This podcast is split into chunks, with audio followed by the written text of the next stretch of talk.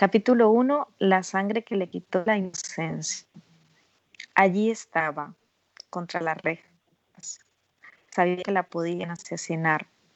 El bebé que llevaba en el interior de su vientre empezó a moverse.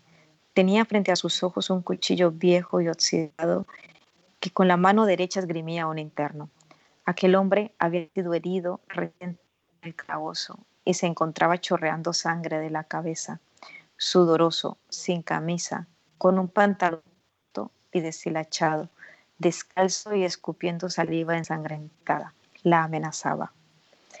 Carla respiraba cada vez más rápido, mientras el otro recluso se cubría detrás de la joven, agarrándola por la cintura.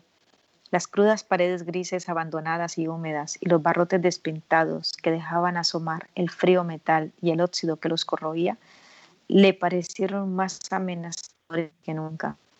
La escasa luz y los golpes en el suelo agrietado y envejecido por el paso del tiempo, además de los gritos de los demás internos, alertaron a todo el penal.